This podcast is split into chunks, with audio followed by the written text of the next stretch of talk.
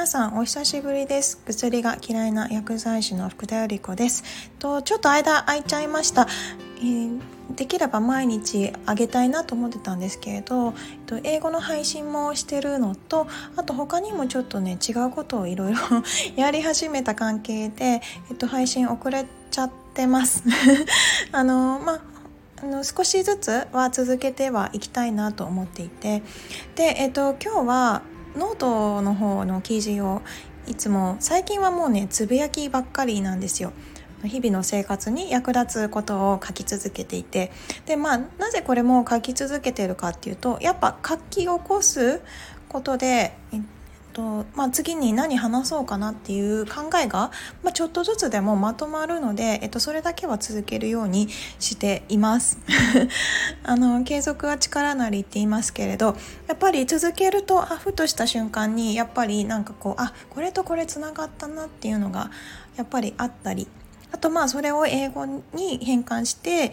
まあ、インスタグラムの方の、まあ、ツイッターみたいな感じのスレッズっていう方では、えっと、そんなのを英語に変換してでまた英語英語も覚えられるしみたいな感じで私は今そんな感じでやってます。まあ、できたりできなかったりもあるんですけれどで、えっと、今日は、えっと、いつもノートの方はつぶやきばっかりなんですけれどと久しぶりに、えっと、自己紹介文をそういえば私ってちゃんと 自己紹介をちゃんとしたことノートでなかったなと思って、えっと、自己紹介をさせていただきました。えっと、これでもね結構最初の方に簡単に言ったあとコラボの時に簡単に自己紹介したぐらいなんですけれど今日せっかくなんで、えっと、私の自己紹介を今更ですけどあしっかりさせていただこうかなと思ってます。で、えっと、私は、えっと、薬剤師として薬局で11年間働いてました。と最初に入社したところは、まあ、ドラッグストア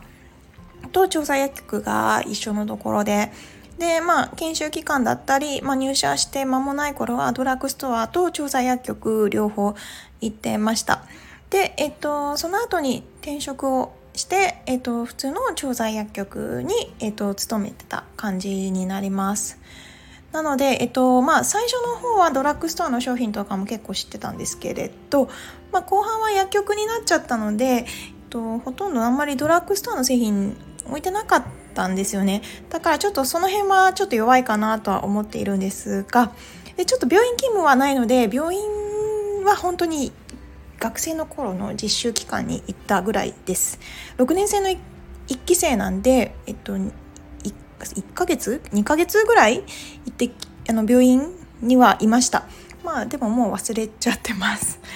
でえっとその薬局でやっぱり長年働いてきてで、えっと、いろんな科も見てきました。えっと、小児科、婦人科、精神科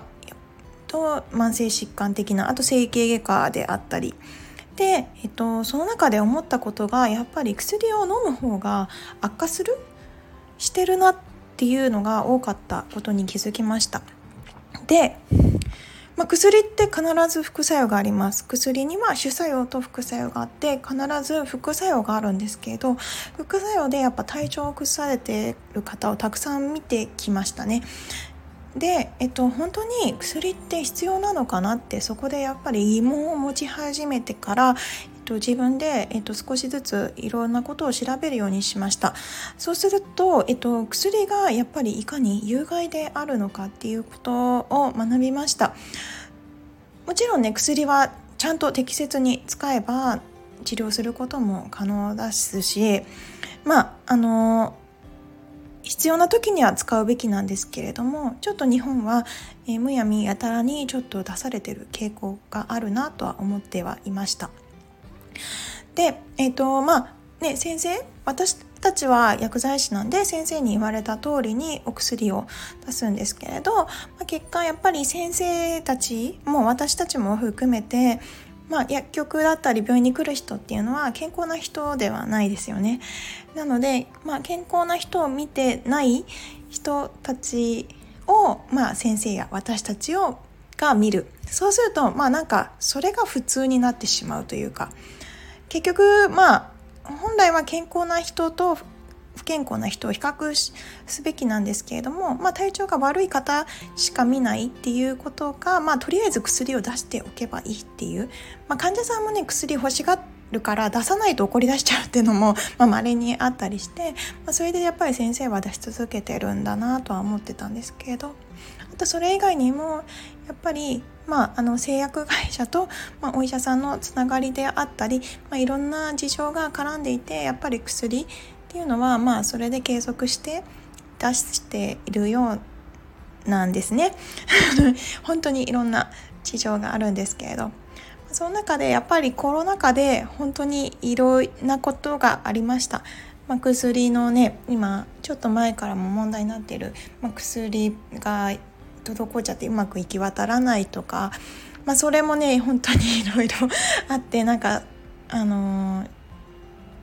裏事情ですね。その辺りを知ってしまったがゆえにあなななんなんだろうなっていうのが、えー、大きくって、ね、まあそこからすごくあの薬局であったり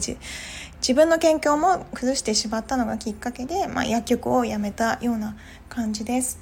そして、えっとまあ、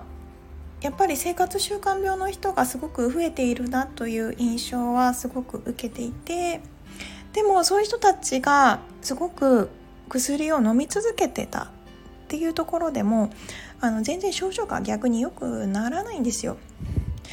でそれもなぜかって考えた時に薬を使用する前に、まあ、運動であったり食事であったり、まあ、生活習慣の基本的なことを変えなきゃいけないんですけれどもまあやっぱりそういうのが変えられずに、まあ、そういう人たちは飲みますよね。でまあ日本は全員国民が保険に入るような日本あの国民皆保険っていうシステムがあります。なんでまあ3割だったり2割だったり1割だったりあのまあ薬？簡単に出せちゃうんですよね。どんなに高い薬であっても、まあ、3割負担だったらまあなんとか出せるかな、まあ、もちろん高い薬もありますけれど。でもうなんかもうちょっと最初からやっぱり薬に頼るようなシステムにすごく疑問を持ちました。で、えっと、その時に、まあ、私は、えっとまあ、薬局にももちろんいましたけれど薬局じゃないところにも行きました。やっぱり健康な人たちがいるところ、まあ、スポーツジムであったり、まあ、ヨガのスタジオであったりダンススタジオだったりで、えっと、そこにいる人たちと薬局にいる人たちが全然真逆なんですよ。何が違うのかなっていうのを考えた時に、まあ、やっぱりそこでいろんな本だったりいろんなことを読んであのそれが全てこうつながったんですよねあの学ぶことでいろんなことが。でそれも全部理論的な根拠だったり、まあ、昔の人たちがあの貯めていたデータからあのその健康な人たちとまあ、そういって体調を崩されているような、まあ、特に生活習慣病の人たちは、まあ、その日々の習慣であったり思考であったり考え方であったり、まあ、全て真逆になります。ですけどこのことに気づいてる薬剤師はほとんど今全国ではいません多分薬局という、まあ、限られた空間の中で過ごしてしまってるがゆえに、まあ、ただ薬を出せばいいあの、まあ、出して継続的に飲んでもらうってことがまあ、私たちは大切になってくるんですよね。コンプライアンスコンプライアンスってあの薬局の中でも言うんですけれどいかに患者さんの、えっと、コンプライアンスを高めていただくか続けて飲んでいただくかっていうのが重要になってくるのであの減らすことをもちろん考える場合もありますけれどまあなんかやっぱり続けて飲んでもらうことが大切ですよっていうまあなんかその潜在的にこう書き換えられてしまった脳の中であそれが普通なんだよ。それが普通じゃないにもかかわらず、まあ、それが大切なんだよってか結果思い込んでしまっていたっていうことに気づきました。そしてまあ今日本はねかなり誤った情報もいっぱい溢れていてで私はまあいろんな情報を収集した中でやっぱり薬に頼らない治療法がすごく大切だなと思っています。まあ、必要な時はもちろん頼るべきですけれど、まあ、薬に頼らない治療法が一番誰でも健康的でなれる。っていうことに気づきました。で音声配信では、まあ、誰でも簡単にこれを知れば行えるようなことを載せてます。ですけどねこれがやっぱり皆さんなかなかできないみたいで できれば一番なんですけれどね。なんでまああのちょっとやっぱり話の内容を変えたりして継続的にお話できたらなとは思っています。で、えっと、私いろんな国の料理教室行ったりあと海外の方ともいっぱいお話しさせていただいてますこの1年間。そしてやっぱりこの問題って世界共通なんですよ。どこでも日本に限ったことではなくて世界中で同じようなやっぱり問題で、えっと、悩んでらっしゃる方がいっぱいいてでもそのことには結局あの同じことで悩んでるけどどういうわけだかやっぱり薬に頼っちゃうとか、まあ、日本と若干考えが似てる部分があってだから良くならないですけれどそうでも私もね薬局の中にいた時にはやっぱりまあさっきも言いました薬をいかに継続して飲んでもらうっていうこと。薬以外のことにはむしろ薬の専門家であるからゆえに薬のプロフェッショナルにならなきゃいけない。だから薬のことをしっかり知るべきだと思っていたんですけれど決してそんなことはない。っていうことを学びました。そして、えっと、薬を減らすなり、えっと、よちょっとずつでもあの思考を変えるなりした方のがやっぱり症状が改善されていく過程の患者さんも見てきました。で私は一応30代後半になります。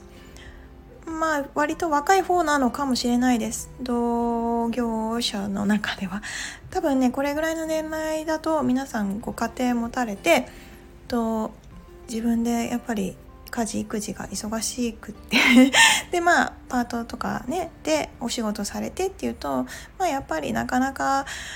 そういったことには気づけないのかなとは思っています。私独身なんでねやっぱりいろんなことにが勉強できる時間があったりしていろんなことを学んで今こうしてお話できてるような感じでで私とやっぱり同じ考えの人ってほぼほぼいないです。私の年代でですけれどの話ですけれど。あの年齢重ねればね結構やっぱりそのような考えの人は多いんですけれどまあ私ぐらいの年代だとあのほとんどいないかな。都内東京関東圏内でも一人あの知り合い同い年なんですけれどまあその人がいるぐらいで他の方はまだお会いできていません。なんでまあ私はまあ同年代の代表として、まあ、正しい知識と情報をやっぱり皆さんにお伝えできればなと思っています。そしてまあ今英語も勉強してるんですけれどやっぱり英語勉強してと世界中の人に向けた健康上の問題であったり、まあ、そういうのもね少しでもやっぱり薬に頼らないで治せる方法っももちろんありますからそういうのをえっ、と皆世界中の人に 向けて配信できたらと思って今英語の配信をしてます。まあまだ全然英語ねできないんですけれどまあできないなりで 自分なりで一応頑張ってるつもりではいます。であねあのー、もし今までも結構ね90回ぐらいも放送を気づいたらやってました、まあ、最初はやっぱり喋るの下手くそだしうまく喋れなかったけれどまあちょっとずつ良くなってきたんじゃないかなといろんな人からねアドバイスいただいて思っています。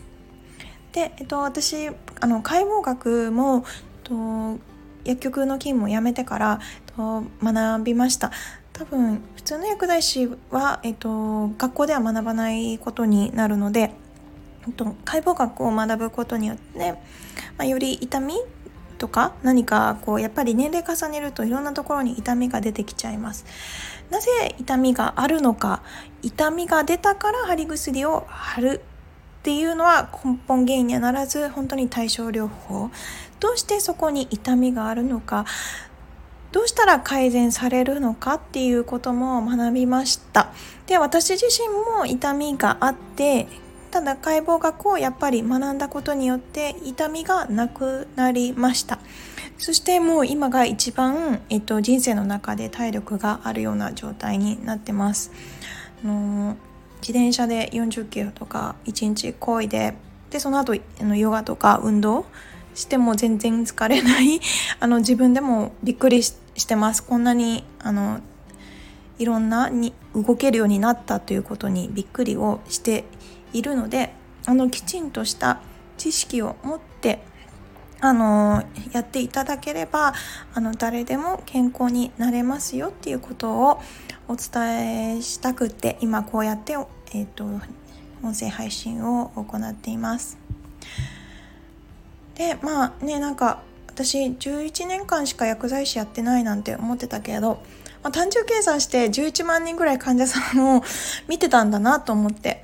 なんかこう数値で見るとすごいなと思うんですけど、まあ、やっぱりそれを見たからこそなんか分かることもあるしあとやっぱり健康な人とこう比較して何が違うかっていうのも分かることがあるし。なんでまあなかなかどうでしょう。薬局行ってもねお薬のご相談するぐらいでそれ以外の視点ってなかなか持てない。持ってる人は少ないと思ってます。だからあとちょっとなんか気になったこととかあれば、まあ、聞いてくだされば。あの違うところではちょっと、えー、コンサルティング的なことをちょっとずつし始めてます。まあ、どういう結果になるかわからないですけれど、もし、まあ、気になる方がいたら、えっとまあ、糖尿病であったり、まあ、薬をやっぱり減らしてみたい。あと、まあ、ダイエットを成功させたいとかあれば、まあ、私からの視点でいろいろアドバイスさせていただこうかなと思っています。多分私は、えっと、普通の、まあ、ジムとかであるような方々がやるようなえー、視点からではなく、まあ、違った方向のアドバイスをさせていただく感じになるかなと思います。はい、その人にやっぱり合わせたものでないと続けられませんし、まあ、これはこういったものは全てやっぱり継続が大切になってくるのでなんで、まあ、ちょっと気になった方は、えっとまあ、そちらも、えっと、ノートの方で、え記載してますからちょっとそっちから見てみてください。他にもあのコラボトークまたお話聞きたいこととかあればぜひまたご連絡お待ちしてます今日も最後まで聞いてくださりありがとうございます良い一日をお過ごしください Have a nice day. Goodbye.